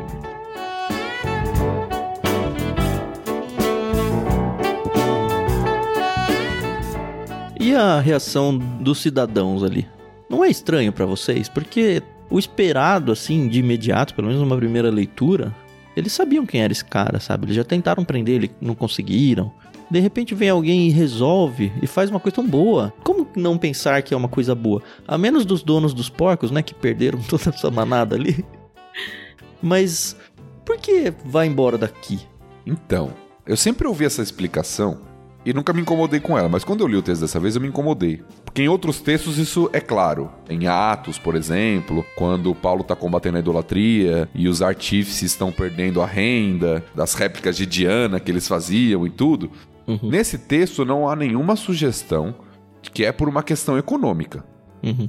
Né, a gente pode até pensar, não, os donos de porcos perderam os porcos ali, por causa disso que eles mandaram Jesus embora. Inclusive são eles que ficam falando para todo mundo que aconteceu, né? Eles ficam falando para todo mundo o que aconteceu. Mas o que o texto mostra, o motivo que o texto apresenta no versículo 37, é que todo o povo da região dos Gadarenos suplicou que Jesus fosse embora, pois ficaram muito assustados. Uhum. Não foi por uma questão econômica. Uhum. Foi uma questão de medo do que estava acontecendo ali. Lembra que a gente está numa região gentílica e existiam vários contos, superstições populares. Então, aquelas pessoas certamente não têm o pano de fundo judaico de alguém poderoso como um grande profeta, como um representante de Deus. Talvez eles estão diante de alguém que eles veem como um, um mago, alguém que tem um poder sobrenatural que ao mesmo tempo pode ser benéfico, mas pode trazer algum tipo de prejuízo para eles. Então eles estão assustados. É algo novo, chegou alguém aqui diferente, está mudando a situação, ele tem um poder que a gente não tem. Será que essa pessoa não pode usar esse poder contra nós? Sim. Vai embora, vai embora que, opa, tá bagunçando o negócio aqui, entendeu? pra quem lê quadrinhos, é o medo que a cidade tem do super-homem. Que bom que ele tá do nosso lado, mas se em algum momento ele mudar de ideia, Exatamente. ele é o super-homem. Uhum. No Sim. caso aqui, muito mais, né? Então o povo fica com medo. Esse é o motivo deles mandarem Jesus embora. E aí tem o término da história que a Carol falou pra gente ali, que eu acho bem interessante, até o paralelo que o texto faz, né? Volte para sua família e conte a eles tudo o que Deus fez por você. Sim. E o homem foi pela cidade inteira anunciando tudo o que Jesus tinha feito por ele. Jesus é Deus, né? A gente já abre o texto com demônios falando isso em quatro ventos. E agora o cara que não tá mais dominado por demônios tem total consciência de que de fato Jesus é Deus. Uhum. Coisa que os judeus ainda não entenderam. Coisa que os discípulos ainda não entenderam. Exato, é isso que eu ia falar. Que coisa, hein? Quantas coisas os nossos amigos descrentes entendem da teologia a gente não enxerga até gente hoje, não, né? né? Que coisa.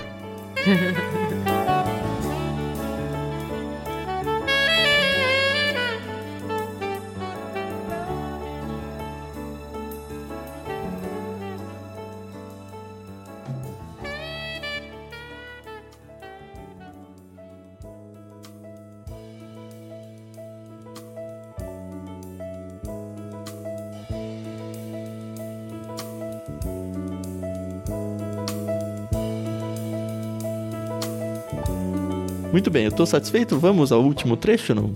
Vamos lá.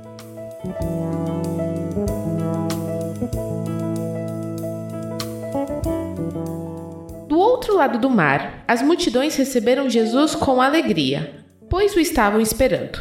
Então um homem chamado Jairo, um dos líderes da sinagoga local, veio e se prostrou aos pés de Jesus, suplicando que ele fosse à sua casa. Sua única filha, de cerca de 12 anos, estava à beira da morte. Jesus o acompanhou, cercado pela multidão. Uma mulher no meio do povo sofria havia 12 anos de uma hemorragia, sem encontrar cura. Ela se aproximou por trás de Jesus e tocou na borda de seu manto. No mesmo instante, a hemorragia parou. Quem tocou em mim? perguntou Jesus. Todos negaram. E Pedro disse: Mestre, a multidão toda se aperta em volta do Senhor. Jesus, no entanto, disse: Alguém certamente tocou em mim, pois senti que de mim saiu o poder. Quando a mulher percebeu que não poderia permanecer despercebida, começou a tremer e caiu de joelhos diante dele. Todos a ouviram explicar por que havia tocado nele e como havia sido curada de imediato. Então ele disse: Filha, sua fé a curou. Vá em paz. Enquanto Jesus ainda falava com a mulher, chegou um mensageiro da casa de Jairo, o líder da sinagoga, a quem disse: Sua filha morreu. Não incomode mais o mestre. Ao ouvir isso, Jesus disse a Jairo: Não tenha medo, apenas creia, e ela será curada. Quando chegaram à casa de Jairo, Jesus não deixou que ninguém o acompanhasse, exceto Pedro, João, Tiago e o pai e a mãe da menina. A casa estava cheia de gente chorando e se lamentando, mas ele disse: Parem de chorar. Ela não está morta, está apenas dormindo. A multidão riu dele, pois todos sabiam que ela havia morrido. Então Jesus a tomou pela mão e disse em voz alta: Menina, levante-se. Naquele momento, ela voltou à vida e levantou-se de imediato. Então Jesus ordenou que dessem alguma coisa para ela comer. Os pais dela ficaram maravilhados, mas Jesus insistiu que não contassem a ninguém o que havia acontecido.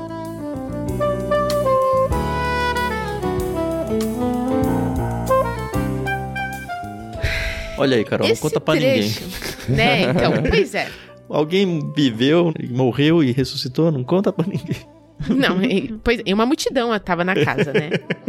Mas antes de chegar a filha de Jairo, a gente precisa falar dessa mulher, né? É, a gente sabe que ela com certeza tinha um nome, né? Mas não se preocuparam em colocar e beleza. E nossa, gente, eu sempre me arrepio com essa história. Primeiro porque ela era uma mulher valente e a gente sabe de toda a a gente já falou aqui no início, né, de como as mulheres elas não eram valorizadas no tempo de Jesus. Uhum. Uma vez eu ouvi uma meditação e eu gostei do que eu ouvi, apesar de não estar na Bíblia.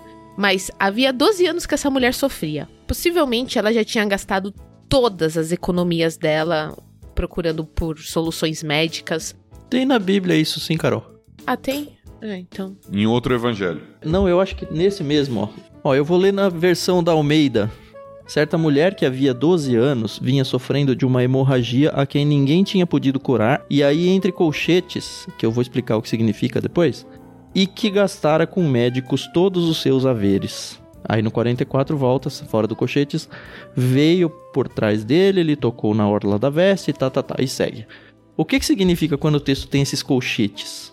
Significa que os manuscritos gregos tem alguns que tem essa parte, tem outros que não tem, e aí fica dentro do estudo de textos e tudo mais, tem toda uma ciência por trás disso.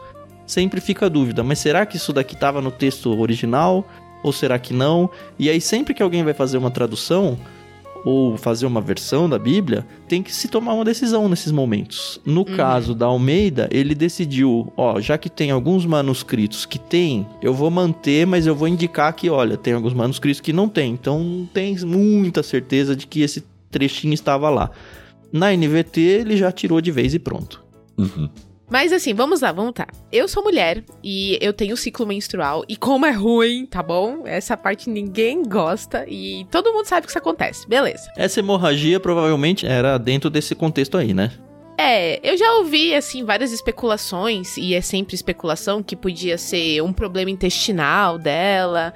Enfim, né? Isso aí a gente não sabe, a gente só especula.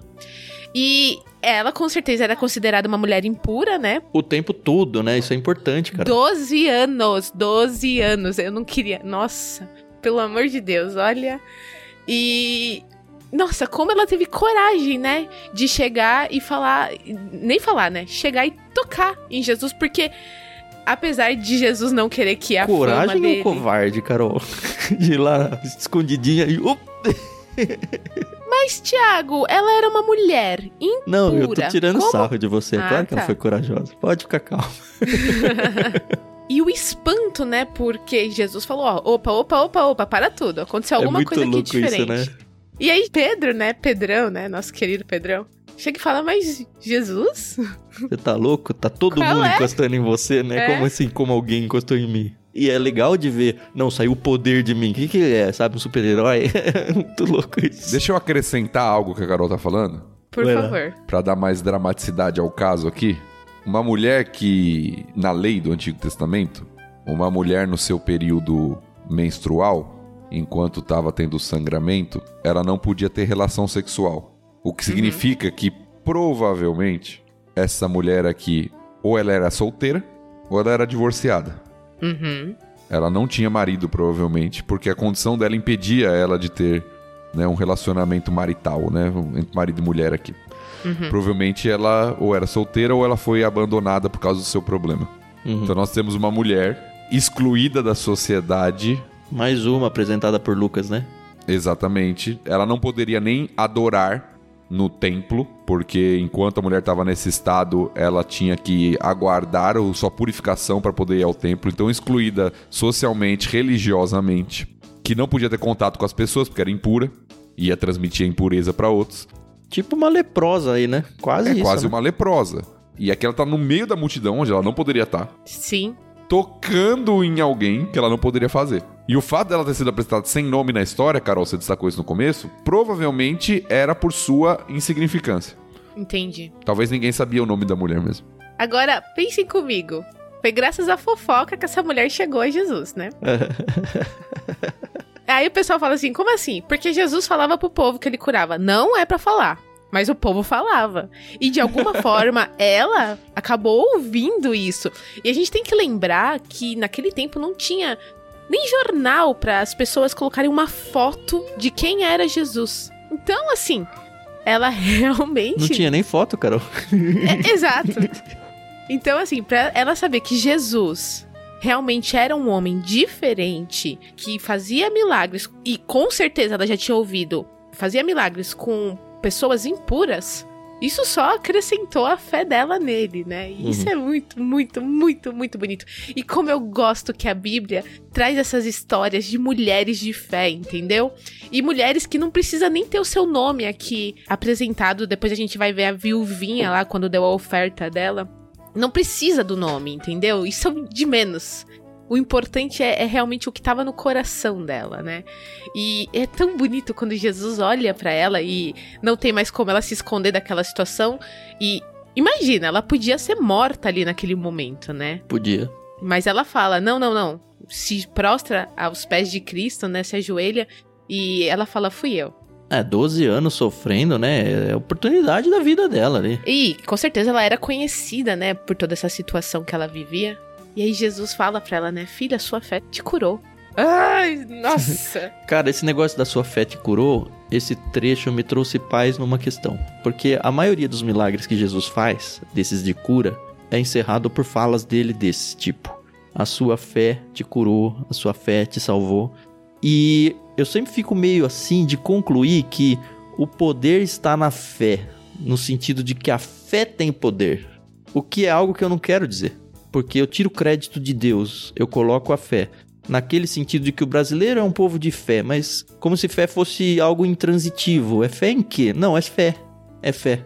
Então, se eu tenho fé, vai acontecer. Mas eu não deposito a minha fé em algo. Só que esse texto, apesar de ter terminado com a sua fé a curou, a gente vê Jesus incomodado porque saiu poder de mim. Então, assim, ela teve o resultado porque ela teve fé para ir e passar por toda a situação. Só que a cura, o poder da cura, não saiu da fé em si. Saiu de Cristo. Ela teve fé Sim. em mim, em Cristo. Exato. E aí resolve o problema pra mim. Não é a fé pela fé, né? É. Isso. Ela teve fé e disse que se ela tocasse na roupa de Jesus, tá, sabe? Como isso não explode a nossa cabeça? Pois é. E, e tem aqueles desenhinhos que a gente sempre assiste, né, quando a gente é pequeno. E eu lembro muito bem desse desenho. Ela vai, ela tá ali, né, se esgueirando e tal, deixa eu passar, deixa.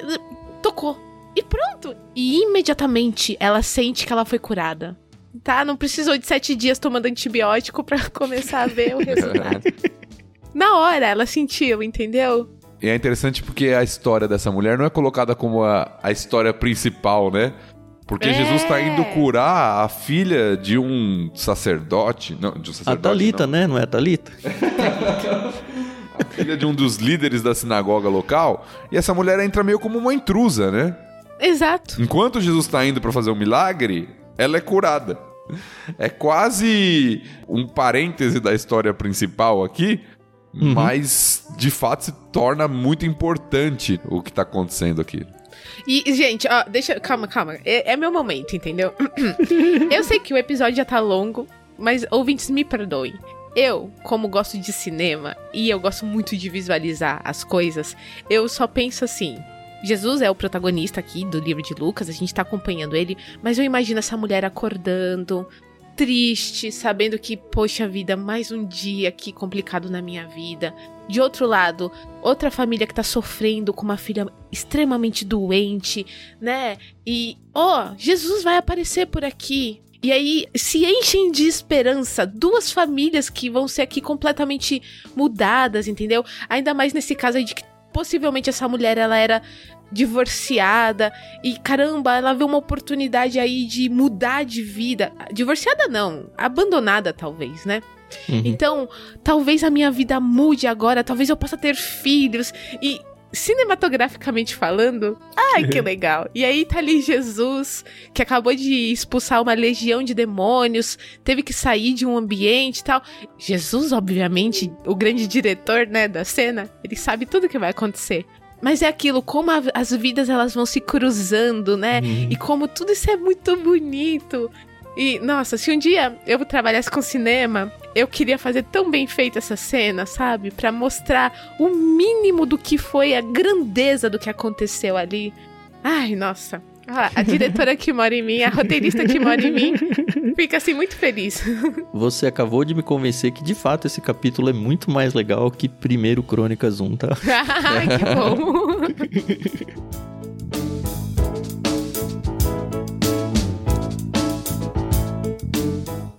Mas vamos voltar pra Thalita.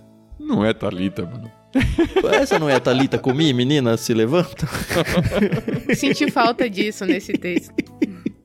Eu também senti. Acho que deve ser Mateus ou alguma coisa que tá mais preocupada com a palavra hebraica lá, sei lá. Exato. Mas vamos voltar pra menina. A gente tem aí o Jairo, né? É o pai dela. E, de novo, é outra daquelas situações onde parece uma coisa totalmente insolúvel, como foi no barco agora há pouco. E Jesus tá ali pleno, né? Calmo, sossegado. Não, fica de boa, calma, calma. Não, não. Ah, imagina, começaram a rir dele. Imagina, tá morto. Não, calma. E é interessante, né? Que Jesus, nesses casos, ele fala, não, ele só tá dormindo. É sempre um eufemismo pra morte, né? Mas as pessoas riram desse eufemismo dele, não. Todo mundo já sabe que tá morto. Quando for o caso de Lázaro, já vai ter quatro dias que ele tá, entre aspas, aí dormindo, né? No caso lá, ele até vai falar, não, ele morreu. Ele vai usar a palavra, ele vai falar, de fato, aconteceu isso. Uhum. E me chama a atenção o fato de, o final, que a gente até já brincou, né? Não conta pra ninguém, o que é praticamente impossível. Mas o fato de, no momento ali, no, no recluso ali de fazer a menina ganhar a vida de volta, ele não deixa quase ninguém se aproximar. A gente tem aí os três discípulos mais queridos, né? A gente tem claramente em toda a história de Jesus, a gente vê que João é o seu discípulo favorito, é o que tá mais perto dele em várias situações, tá sozinho. E a gente tem um trio aí que é um segundo favorito, vamos pensar assim, que é Pedro, Tiago e João. E aí tem os doze, que é um grupo também super seleto, claro, mas que não é tão próximo quanto esses três. Mas ele vai só pra esses três, meio que é só pra vocês que eu tenho esse ensino, não sei por que, que esse negócio de não deixar ninguém mais se aproximar. Também não sei, mas de fato era um grupo que estava em alguns momentos especiais com Jesus, como na Transfiguração, que a gente vai ver logo aí no Evangelho. Eles três vão estar juntos também. Então parece que em alguns momentos especiais eram quase a liderança sobre o grupo dos doze. Isso. Tiago, Pedro e João. Então é comum nós vermos eles em alguns momentos mais íntimos, mais especiais ali, somente os três com Jesus.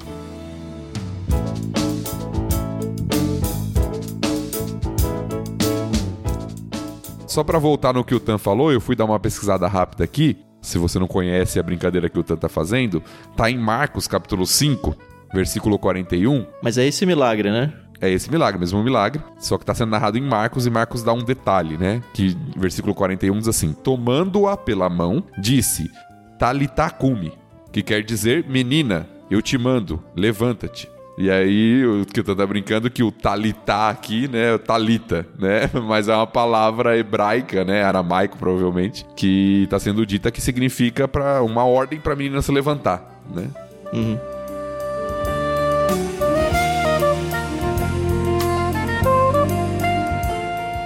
O que eu acho mais interessante, antes da gente fechar aqui, é a perspectiva que as pessoas têm, né?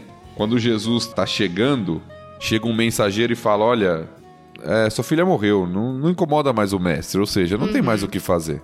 Não adianta ser Ah, que é natural, vai, dele. Thiago. É, É sim, natural. Sim.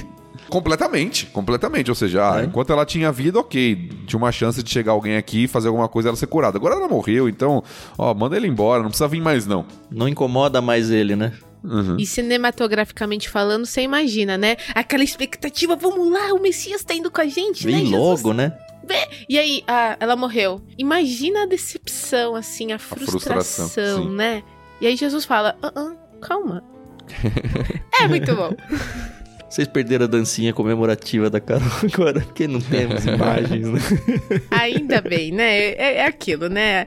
A intimidade, ela é complicada, né? A gente se sente aqui livre. Eu esqueço que isso aqui vai ser ouvido por outras pessoas, entendeu?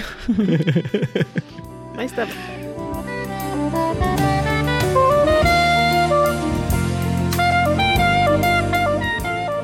Bom, e o texto fecha com Jesus, obviamente, né? Os pais maravilhados. Não só porque tem a filha de volta, mas que. Como isso aconteceu, sabe? Uhum. Como? Não dá pra imaginar um negócio desse tamanho. E Jesus com aquela máxima de não contem pra ninguém o que aconteceu. O que, que Jesus queria com isso, meu? Não, é impossível não contar um negócio desse, sabe? É, acho que ele não queria só o status de celebridade mesmo. Então, a gente já falou os motivos e tal. Mas continua muito estranho, não contem pra ninguém que eu ressuscitei alguém, cara. Que você tem alguém na sua família que morreu e eu vim aqui e ressuscitou. Beleza, mas fica pianinho aí. Não, detalhe que Jairo era um dos líderes da sinagoga. E depois a gente vê que Anás e Caifás, que também são líderes, né? Eles são totalmente ali contrários. Enfim, né? É- é- são as É, eles eram mais líderes ainda, né? Sim, eles eram sim, ele era os sumo sumos sacerdote, sacerdotes ali, né? É. Mas é, é alguém de respeito, de renome, de liderança, né? Como diz a Sim. própria palavra. Então não dá pra esconder um negócio desse, de jeito nenhum.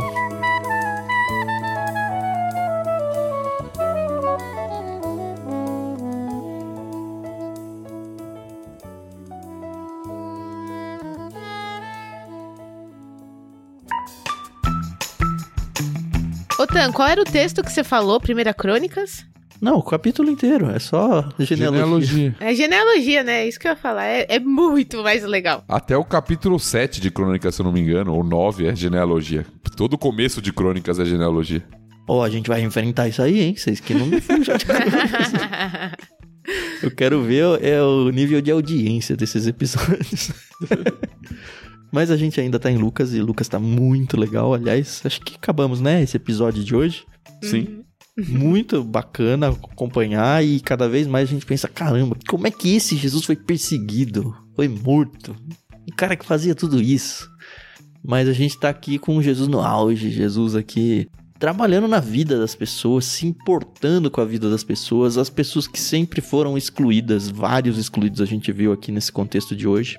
Gentios, mulheres, impuros e, cara, tudo, tudo. Mas Jesus tá ali. E a gente tá seguindo, né? Próximo capítulo, capítulo 9, a gente vai ver o envio dos apóstolos aí, dos 12 apóstolos e mais algumas outras coisitas mas E esperamos você que continue fiel aí ouvindo o nosso LBC. Não só fiel ouvindo, mas fiel também divulgando. A gente tem percebido que tem aumentado um pouco mais a audiência. Eu fico muito feliz com isso. Eu tenho certeza que o Thiago e a Carol também. Não porque a gente está se tornando famoso, porque o objetivo não é e nunca foi e nunca será esse mas o objetivo de fazer com que todo esse trabalho que a gente faz aqui realmente chegue nos ouvidos de pessoas que têm a oportunidade de se reconciliar com Deus, de encontrar a Deus pela primeira vez. Nós estamos, para usar a ilustração aqui, jogando sementes. Só que a gente não sabe o solo que está caindo. Mas cabe a você, ouvinte, ser alguém que vai pegar essa semente, se ela não caiu em lugar nenhum ainda, e levar para dentro do buraquinho e fazer essa planta germinar, tá bom? Vamos fazer esse combinado? Então, pega esse áudio de hoje, passa para alguém, fala: oh, conheça esse podcast, olha que legal, esse pessoal conversa semanalmente, toda terça-feira de manhã cedo tá aí no seu streaming aí para você ouvir. Aproveite essa ferramenta porque a gente realmente acredita que pode fazer muita diferença na vida de tanta gente, mas de tanta gente. E se você quiser se relacionar com a gente, a gente tem lá o nosso Telegram, t.me barra leitura bíblica comentada. É só entrar lá, conversar com a gente, conversar com outros ouvintes, vai ser bem gostoso ter você por lá também. Com isso eu me despeço, até semana que vem. Muito obrigado, Thiago, muito obrigado, Carol, e até mais. É isso aí, pessoal. Eu não vou fazer como Jesus, né? Não conta para ninguém, porque a gente quer que vocês contem, mas eu não quero status de celebridade. Essa aí a gente passa, né? É. Muito obrigada aí pela paciência, audiência. Desculpa aí qualquer coisa aqui do meu áudio. Isso aí, por exemplo, né? Exato. Ó, eu tava pensando quando você tava falando e o Benjamin tava vazando em áudio. Porque assim, tem um monte de gente que trabalha com áudio que fala, pô, caramba, isso vai dar meu trabalho. Cara, é tão gostoso ouvir isso também, Carol. Porque mostra que a gente é gente comum que tá aqui no nosso dia a dia eu fico pensando o Benjamin ouvindo esse áudio quando ele for mais adolescente ou adulto. Espero que ele tenha vergonha. Fala, olha, não, não é. Ele fala, puxa, olha, eu era criança, minha mãe tava fazendo isso, sabe? Uhum. É a nossa vida. A gente é gente comum que para uma horinha pouco aqui por semana pra conversar com vocês sobre a Bíblia. Então, tá aí o Benjamin. Pois é. Obrigada, gente. Até semana que vem.